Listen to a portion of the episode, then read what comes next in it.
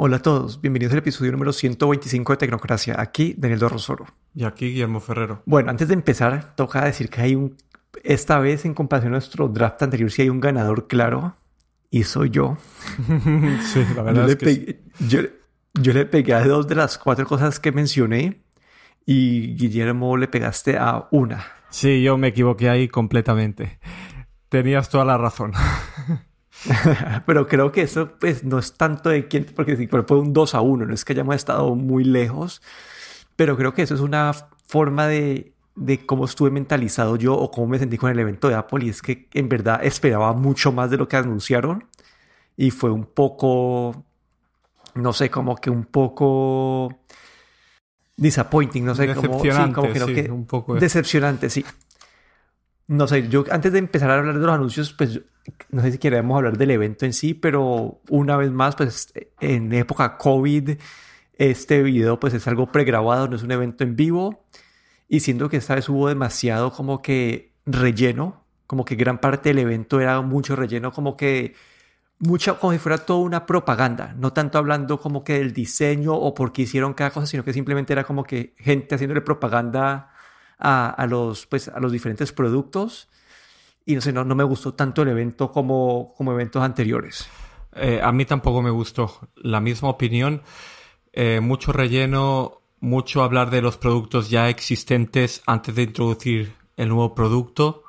Y la verdad es que mmm, se notaba. El evento duró finalmente creo que solo una hora. Y en esa hora, eh, la mitad del tiempo estuvieron hablando de productos que ya existían para introducir el nuevo producto eh, un poco pobre por parte de Apple porque tenían poco que anunciar y querían todavía hacer un evento eh, que durase por lo menos una hora. Listo, y en este evento anunciaron cuatro productos nuevos en total. Empecemos en el mismo orden que empezaron ellos y fue el primero fue el Apple Watch Series 6.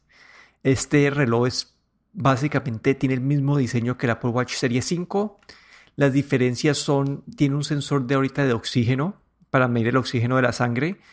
Tiene una pantalla con mejor, que tiene mejor brillo cuando está en el modo como que en el modo oscuro, pues en el modo no activo. Y tiene un procesador nuevo.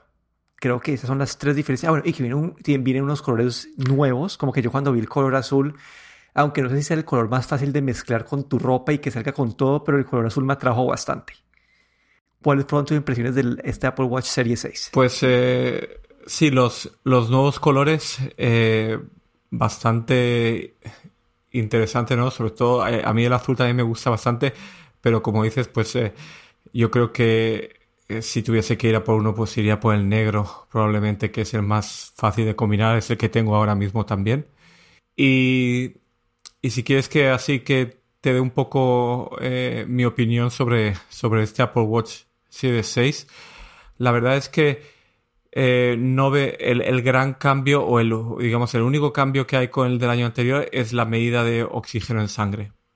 Lo demás eh, y, y, la pantalla que has dicho tú, pero eh, se quedó un poco vacío, ¿no? Eh, primero, sobre todo porque eh, decir que el, la medición de oxígeno en sangre explicaron lo que quería decir, eh, pero no dieron ningún ejemplo claro en qué podía, puede ayudarte, ¿no?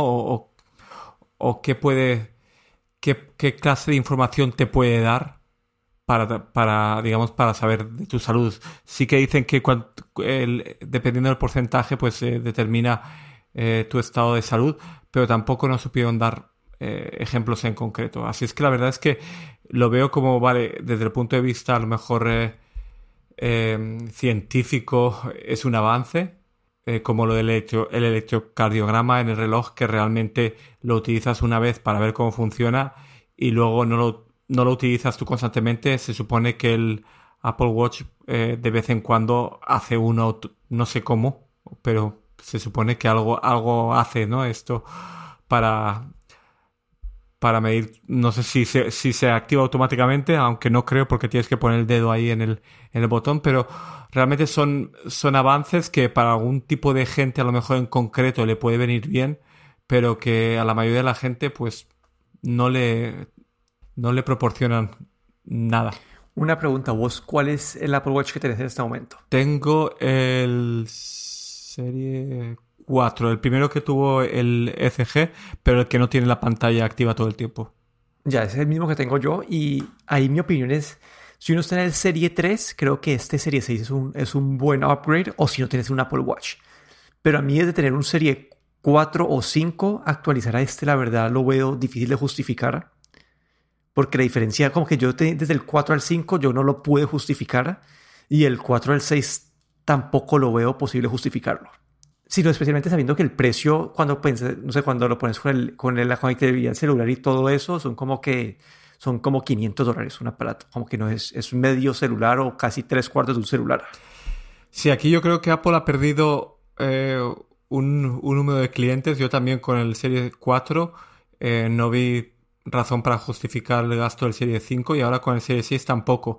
Estaba dispuesto a comprar el Apple Watch de este año, estaba dispuesto a vender el mío, el 4 y comprar el 6, pero me quedé decepcionado, no vi ningún motivo por el que cambiar.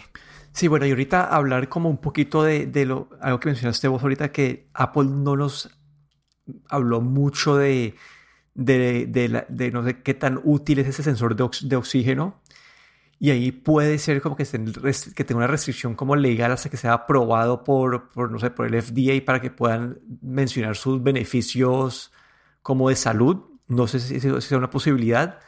Lo otro es que hay dos como que usos claros. Uno, digamos, para las personas que tienen una condición como, como asma, este sensor puede ser bastante útil la otra parte que mencionaron es que, digamos, eh, Fitbit y, otras compañías que miden ya lo, este, este, tiene ese sensor de, de, oxígeno, lo utilizan también para como algo para, para detectar si tienes COVID antes de, que, pues, antes de que tengas otros síntomas. Entonces eso para ese tipo de cosas puede ser útil, pero lo que yo veo aquí del Apple Watch es que con cada versión nueva del Apple Watch, Apple está metiendo sensores que van a, a monitorear tu salud en el, en el fondo digamos, este sensor de, de, oxígeno va a estar como que tomando medidas como que cada cierto tiempo en el, en el fondo. Y lo que esto puede hacer es que te puede dar una, no sé, digamos, como, como con la caída, como que si te, si te caes en el Apple Watch ahora te puede ayudar ahí, o si detecta de la nada una subida de, de, de, pues, del corazón sin, sin que estés moviéndote, también te puede dar una notificación. Entonces siento que es una forma más de Apple cada vez ir como que volviendo, haciendo este seguimiento en el fondo para alertarte de posibles problemas. Y como que eso no es útil en el día a día porque, pues, no sé, como que en la gran parte de tu tiempo no vas a tener esos problemas, pero en el momento que lo tengas puede llegar a ser útil, pero como que siento que es como Apple cada vez va capturando más y más de estos datos para, sí, para poder hacerle más seguimiento a tu salud. Entonces ahí no sé cuál sea la razón, como que si como que si estuviese escogiendo entre, entre, el Apple Watch Series 5 y el 6, obviamente escojo el 6 porque ese sensor adicional te da pues un poquito más de información o, te da mejor visión de lo que está tu estado de salud en este momento. Sí, eh, yo como, como bien dices, pues a lo mejor hay algo, alguna utilidad más que no sabemos de este oxígeno en sangre y, y vendrá más adelante, o tal vez sea un paso intermedio hacia algo que ellos quieren alcanzar más adelante en la siguiente versión. Ahí tendremos que esperar. Bueno, y el otro anuncio relacionado a Apple Watch que hubo es que ya no existe el Apple Watch Serie 5 y sacaron un Apple Watch nuevo que es el SE. El SE es básicamente es como un Apple Watch Serie pues una combinación es una combinación entre el Apple Watch 4, 5 y 6 más o menos. Básicamente tiene la pantalla del 4 que es una pantalla que no tiene este Always On. Tiene el procesador del 5, pero no tiene los sensores ni de electrocardiograma ni, ni de oxígeno que tiene pues, el, el 4, 5 y 6. Entonces es como una combinación, una combinación del 3, 4 y 5 más o menos este SE que te da las funciones más importantes, pero no te da todas. Este va a costar 270 dólares, pues el, el, precio eh, más barato. Y me parece interesante como es una buena forma de, de, de, venderlo y pues sí, un modelo como con que tiene la pantalla, es que el Serie 3 me parece demasiado viejo y una pantalla demasiado pequeña. Entonces, este sería, este sería el, pues este SE creo que es el, el nuevo entry point y el que uno le puede recomendar a la mayoría de personas por el precio. Sí, eh, aquí, como tú bien dices, este sí que es el que yo recomendaría, el SE han cogido un Series 4 con procesador Series 5 y le han quitado estas dos funciones que realmente para la mayoría de la gente no tienen mucho uso y le han bajado el precio. Así es que para alguien que no tiene Apple Watch, yo le diría, cómprate el, el SE. Este es el, el Apple Watch que necesitas. Porque realmente la pantalla el, siempre encendida eh, puede ser útil en algunas situaciones, pero no es algo tan importante. Y estos dos sensores, pues para una persona que tiene una salud normal y no sufre de ningún problema cardíaco, la verdad es que no, les hace, no le hacen falta. Así es que este sí que me parece una muy buena jugada de Apple. Y sobre todo porque esto se anunció junto con esta otra parte que era que a partir de ahora un, un iPhone puede enlazar varios Apple Watch de la familia. Y aquí yo he visto, eh, esto sí que me pareció una muy buena jugada de Apple, porque cómo poder vender más Apple Watches, esa es su, su meta. Y con este, con la introducción de, de este, de esta posibilidad de poder tener más de, más de un Apple Watch de diferentes personas enlazados a un iPhone, esto me pareció una muy buena jugada. Sí, como que creo que todos los anuncios del Apple Watch, creo que esta fue la que más me porque una vez mi primo me mencionó, no, es que me gustaría a mí comprarle un Apple Watch a mi papá, pues, pues para que le, pues para que uno le haga seguimiento al corazón y que en caso de cualquier cosa la avise, pero el papá no tiene un iPhone, entonces eh, dijo, no, pues no, se puede, pues para poder comprar el Apple Watch y que sea útil, tienes que comprar un iPhone. Pero ya con esta opción, como que te da esa libertad de, de introducir un Apple Watch para más personas en la casa y lo único que me preocupa es que, pues no sé si te, mantenga toda la utilidad sin tener el poder de las notificaciones. Como que no sé, no sé qué tan útil es sin, eh, sin tener como que acceso pues a la, a la conexión del celular en sí. Ese, pero, pero en cuanto a funcionalidad me parece buenísimo ya poder integrar que una persona pueda tener un Apple Watch sin necesidad de un, de un iPhone. Yo aquí veo un mercado, veo una utilidad muy clara y es para los niños porque los padres no quieren comprar un celular, un móvil a los niños porque vienen juegos, porque eh, se quedan enganchados a las redes sociales y con el Apple Watch tienen eh, es, ese celular que ellos quieren para poder controlar a sus hijos, para saber dónde están, para poder llamarles, para poder mandarles un mensaje, pero quitando toda esta parte de, digamos, de aplicaciones complejas relacionadas con redes sociales, por ejemplo, vídeos de YouTube, sino se convierte en, digamos, en un comunicador, ¿no? Eh, en una, una manera de, comunicarte y de, de, controlar a esa persona que lleva el Apple Watch. Y aquí yo veo que han sido, bueno, han, han dado en el clavo porque veo que mucha gente no tiene niños de 5 años, 6 años, son demasiado pequeños para tener su propio celular y con esto han dado el, el Apple, el Apple Watch SE recortado, sin esas funciones que un niño no necesita.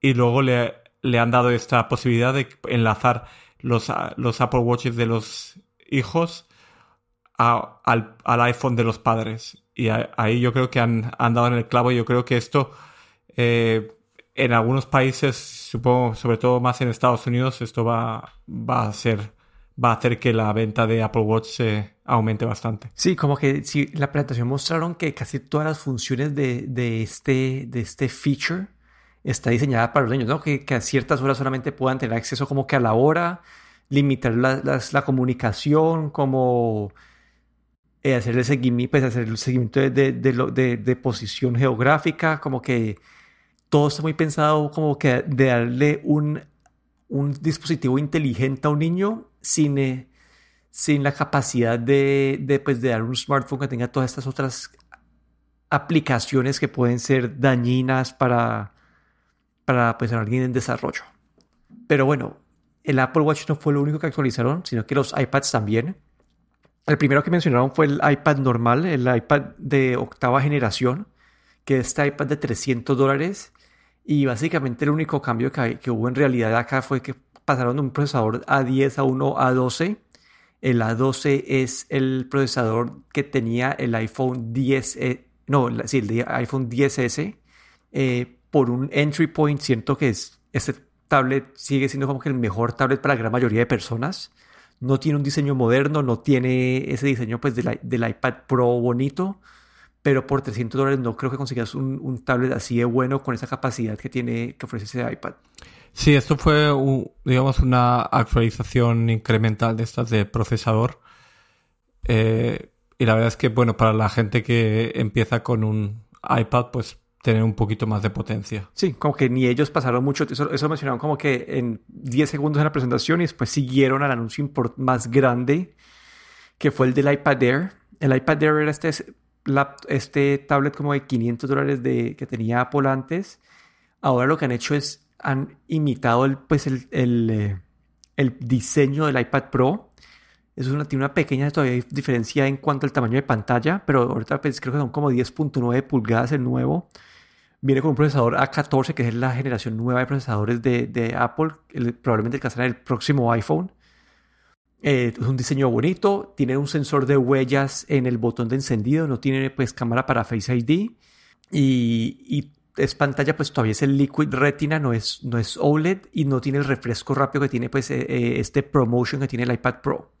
Y acá siento que Samsung le dio una ayuda a Apple con este anuncio porque Apple le pudo subir el precio a este iPad porque su única competencia en realidad en, el mundo de los tablets es Samsung y, y Samsung con su Tab S7 básicamente si juntas el no sé un iPad Air modelo celular más un teclado más un lápiz cuesta lo mismo que el Samsung S7 más un teclado porque se viene con, viene con ya viene con lápiz cuestan exactamente lo mismo entonces básicamente Samsung le dio el precio a este iPad. Es un poco caro, como que ese, esa combinación que te acabé de mencionar te puede costar como que 800 dólares o hasta más. Pero siento que es el iPad como para las personas que no van, a, no van a estar haciendo edición de video, edición de fotos o algo que necesite ese, ese procesador extra que da el iPad Pro.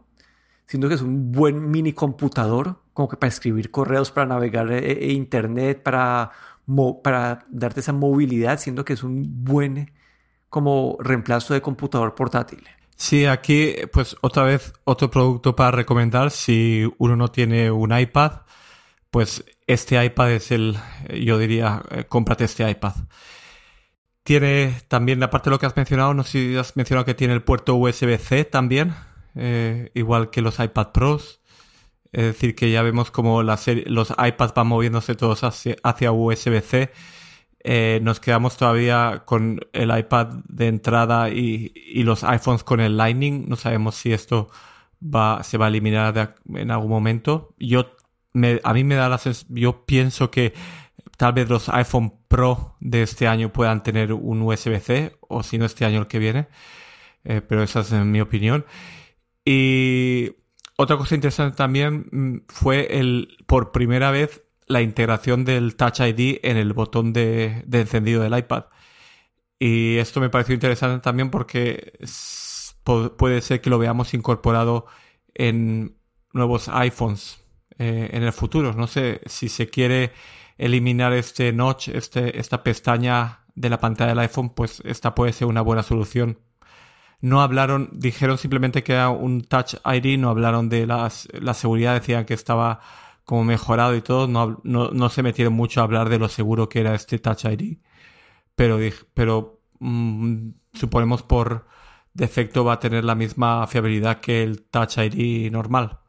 Pero estas, e, esto me pareció también bastante interesante.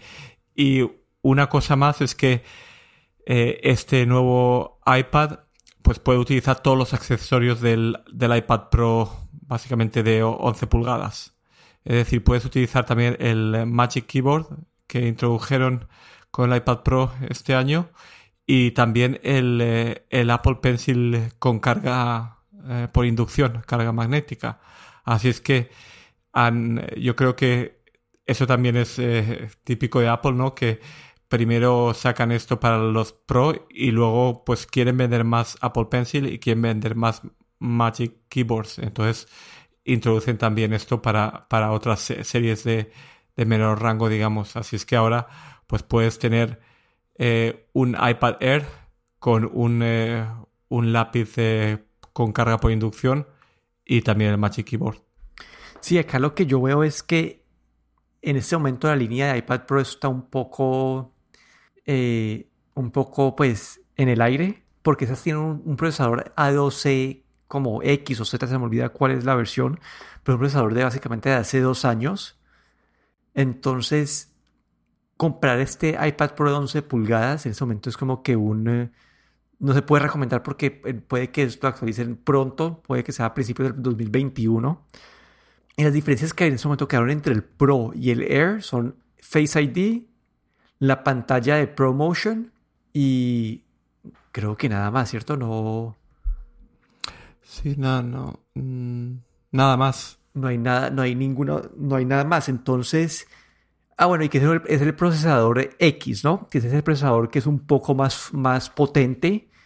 Y entonces esto ya hace que, no sé, el, el de 11 pulgadas Pro, pues yo no lo recomendaría.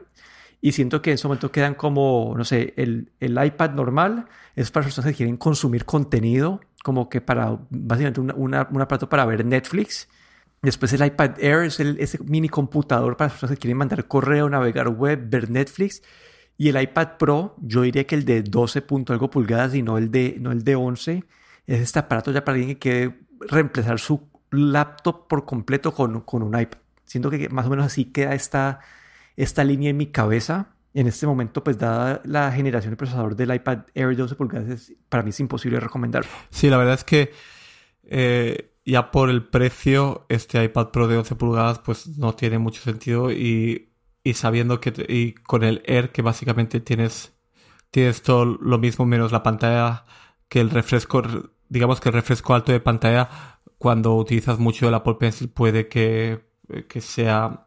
Eh, se, se, se utilice mejor. Sí, que la experiencia no sea tan, tan fluida con la, con la, al momento de escribir. Pero honestamente, eh, para una persona, digamos, de a pie, incluso para mí mismo, yo tengo el iPad Pro de 11 pulgadas porque en aquel momento era el único que tenía este diseño y tenía el, el lápiz por inducción, pero hoy en día no podría recomendar un iPad Pro de 11 pulgadas y recomendaría un iPad Air. Bueno, y creo que pues, esos fueron los anuncios que hubo en el evento.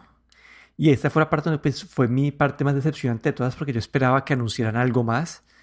Quedamos con mil cosas que en el aire, que son, pues, no sé, el, primer laptop de procesadores ARM, el iPhone nuevo, los, los, eh, los eh, el AirPods Studio nuevo, los HomePods todo esto que, que, necesita una actualización que estamos esperando, no vemos nada todavía. Lo otro que es, pues, sí, no anunciaron más hardware, pero anunciaron su, su plan este eh, Apple One, su, que son su, eh, su programa de, de, servicios, un bundle de servicios que, que habíamos mencionado en el episodio anterior. Y creo que este va a ser bueno para las personas que en este momento están pagando Apple Music o que están dispuestos o que están pagando Spotify y están dispuestos a cambiarse por Apple Music, ya que pueden, no sé, como que por el precio del Apple Music más 5 dólares, pueden conseguir, pues, no sé, el, Apple TV Plus, pueden conseguir el Apple Arcade, pueden conseguir eh, iCloud Storage. Y si yo, si yo pagara un servicio de música, como que yo me compraría un bundle de una porque se puede justificar el precio pero en mi caso yo solamente pago por el servicio de, iCloud Storage, entonces para mí este, estos bundles no me agregan ningún tipo de, valor en este momento. Sí, comentar de estos bundles que eh, primero el, el bundle de, Apple One eh, con todos los servicios pues solo va a estar en Estados Unidos o, o en países de habla inglesa donde también tienen el Apple News, pero en, muchos otros países pues no tiene sentido. Y la otra cosa que me, quedo, me quedé un poco decepcionado es que el, para este bundle eh, eh, habían, como tres partes, o tres, tres niveles, eh, pero el nivel 1 y 2 en la parte de el nivel de 1 creo que eran solo servicios, el nivel 2 creo que había iCloud, pero el iCloud venía solo con eh, creo que eran 50 gigas o Sí, en el, en el, en el, en el más bajito son, viene con 50 gigas y en el segundo vienen 200 gigas de, de almacenamiento. Sí, me, me, pareció que 50 gigas son demasiado poco, incluso para el inicial. Sí, lo que uno puede ahí, lo que dicen es que vos puedes comprar ese y después agregarle, no sé cuánto es el diferencial de precio, pero puedes hacerle, comprar el bundle y hacerle upgrade al, al, iCloud por aparte también. Vale, vale. Entonces así sí que tiene sentido. Pero bueno, eso fue el, Apple Bundle. Para yo he escuchado algunas personas que tienen, no sé, los que pagan Apple Music y, que, y que están pagando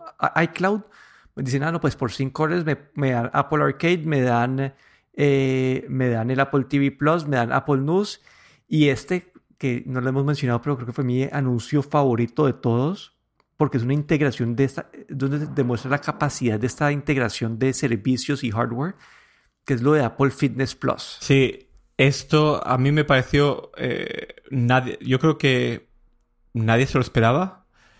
Eh, yo creo que también ha venido el momento adecuado, ¿no? En, en este, este periodo COVID que estamos. Y la verdad es que, como tú dices, me pareció muy interesante, ¿no? Habíamos visto que la aplicación de actividad se había renombrado a Fitness, no sabíamos por qué y ahora sabemos por qué, porque integra también este servicio. Y la verdad es que me parece muy, muy buena idea por parte de Apple. Eh, es un servicio de suscripción un poco caro, diría yo, aunque claro, si lo compras en este bundle, ¿no? En este conjunto de servicios, pues no es tan caro pero la verdad es que me pareció muy interesante. Si quieres explicar un poquito más sobre el servicio. Sí, ahí, bueno, en cuanto a precio, creo que son 10 dólares al mes. No, mentiras, creo que es más barato que... No, a ver, voy a... No, son, son 9.99 al mes, 80 dólares al año. En cuanto a precio, la verdad, si es algo que te puede reemplazar tu otras suscripciones de, de, de ejercicio, el precio está como que alineado y hasta relativamente barato. Yo he escuchado pues que unas una se cuestan de entre 10 a 15 dólares el mes, me parece normal para, para ese tipo de suscripciones, pero lo que más, lo más interesante de todo esto es que básicamente todos los ejercicios están diseñados con el Apple Watch en mente. Y digamos si hay una parte del ejercicio donde dice, no, acá eh, eh, como que tu corazón debería estar en 130 bits por segundo y te muestran en la, en la pantalla lo que está mostrando, está como que sincronizado con tu Apple Watch y muestran tus pulsaciones en ese momento, entonces no tienes que ni mirar tu reloj, sino que está todo atado con, con, con el reloj y no sé, siento que la integración estuvo muy buena, van a tener de todo tipo de ejercicios, van a tener para, dicen que van a tener como que un nivel como que para principiantes, para la gente que no está, que como que nunca han hecho como que ejercicio, entonces es una forma pues que sea fácil de, de arrancar y creo que es una, una integración pues bastante, me parece que, eh, no sé, bastante chévere. Los ejercicios se ven bien variados para todo tipo de gustos. Entonces, no sé, pues siento que por el precio o especialmente con el bundle, esto va a ser como que muy, no sé, como que siento que va a ser, sí, algo que casi cualquier persona puede adquirir, en especial, especialmente en momentos de COVID donde ir a un gimnasio es algo un poco riesgoso. Sí, yo no, eh, supongo que esto ya venía, se venía, venía tiempo ya preparándose, pero eh, ha llegado en un momento ideal donde creo que muchos de nosotros pues no hemos podido hacer mucho ejercicio fuera de casa por las restricciones y hemos optado con medios, por ejemplo yo en YouTube y eh, sobre todo buscar vídeos de entrenamientos, de mil cosas y esto viene pues en un momento adecuado, ¿no? Y si piensas 10 dólares desde el punto de vista de, de servicios de clases online, pues es un precio creo que bastante normal. Eh, a mí, para el valor, para lo que están dándote, me parece un poco caro porque hoy en día pues en YouTube encuentras todo tipo de vídeos y de esas cosas, pero luego la integración que tiene, como tú has dicho, me parece buenísima, ¿no? El, puedes utilizar eh, el iPhone, el Apple TV, TV o, el, eh, iPad. No recuerdo si en el Mac se puede o no, pero bueno, eh, conecta con tu, con tu reloj y ves en la pantalla eh, la clase online más luego tus datos de tu Apple Watch, ¿no? Ahí me parece genial, ¿no? Ver cuánto falta el entrenamiento, ver tus pulsaciones ahí a un, a un lado. Y luego también eh, dijeron tienen un, servicio bastante variado de, tipos de ejercicios, eh, eh, entrenamientos por intervalos, relajación, no, no recuerdo más, pero bueno, como una variedad como de 8 o 10 tipos mm, diferentes de, de grupos de ejercicios, ¿no? De, de combinaciones. La verdad es que bastante interesante. Lo único que o mi duda aquí es de ver cuándo estos servicios pues van a, a, expandirse a países de habla no anglosajona. Es algo que no sabemos porque ese, servicio va a llegar a finales de año, tampoco dijeron la fecha, a Estados Unidos, creo que es Reino Unido, eh, Canadá, bueno, normalmente los países de, de habla inglesa, pero no, no dijeron sobre, sobre si va a llegar a otros países. Y por ejemplo en Apple News, pues estamos esperando ya hace no sé cuántos años y todavía Apple News no ha salido de, esos países de habla inglesa. Y no sabemos si ese servicio pues llegará a más países o no. Sí, la que no estoy seguro es el, el Apple Fitness, no sé, no, no, había visto la parte de restricción de, de países. Aunque esa parte no estoy seguro. Sé que solamente el, contenido al principio va a estar solamente en inglés, pero no sé si estás, si vos estás como que no sé, en Colombia, que no, no puedas eh, acceder al contenido, la verdad no estoy seguro de eso. Pero en cuanto a bundle, creo que el bundle eh, que sí está limitado es este bundle premium, que sí está limitado a los países donde hay este, donde está el Apple News. Entonces creo que esa, esa es la limitación que tenemos por país, pero no estoy seguro de si el Apple Fitness también va a estar eh, limitado por país o no. En, un principio ellos anunciaron que, que va a estar disponible en, en, un, en unos países en concreto. Eh, si bien recuerdo estaba Estados Unidos, Canadá, no sé si Australia, Nueva Zelanda. Ah, no recuerdo exactamente los países, pero no, no iba a estar disponible en, todo el mundo, porque fue algo que me fijé bastante porque me llamó la atención y, y me dejó un poco así como eh, digamos, eh, decepcionado, ¿no? El ver que no, que no iba a estar en, en otros países. Claro que si tú tienes eh, una cuenta en, de Estados Unidos, pues supongo que vas a poder utilizarlo en, estando en el país que estés, pero vas a tener que tener una cuenta en, en esos países. Ahora estoy viendo aquí la página a ver si eh, consigo llegar a la parte. Sí, no, en la página no, no, no decía, pero sí eh, estaba viendo el anuncio, decía como que disponible en, media docena de países en el 2020. Mm. Lo que, claro, ahora pensándolo, eh, pensándolo lo que has comentado tú también es que estos vídeos pues es muy fácil traducirlos y mandarlos a otros países. No es como Apple News que es más complicado tener que hacer este tipo de, de negocios con los medios de noticias locales para tener para publicar en Apple News. Esto sería mucho más fácil traducirlo o doblar los, los vídeos ya existentes. Sí, pero creo que de todos los anuncios este fue mi favorito porque es donde en verdad se puede como distinguir o, exhibir estos beneficios de la integración de, software y, hardware. Y pues ojalá probarlo. Todavía dicen que eh, no ha salido. Dicen que saldrá a finales del 2020. Pero bueno, eso ha sido nuestro episodio de hoy, el resumen del evento de Apple de septiembre. Aquí me despido. Daniel Dorronsoro, en Twitter en arroba Y aquí Guillermo Ferrero en Twitter arroba galletero.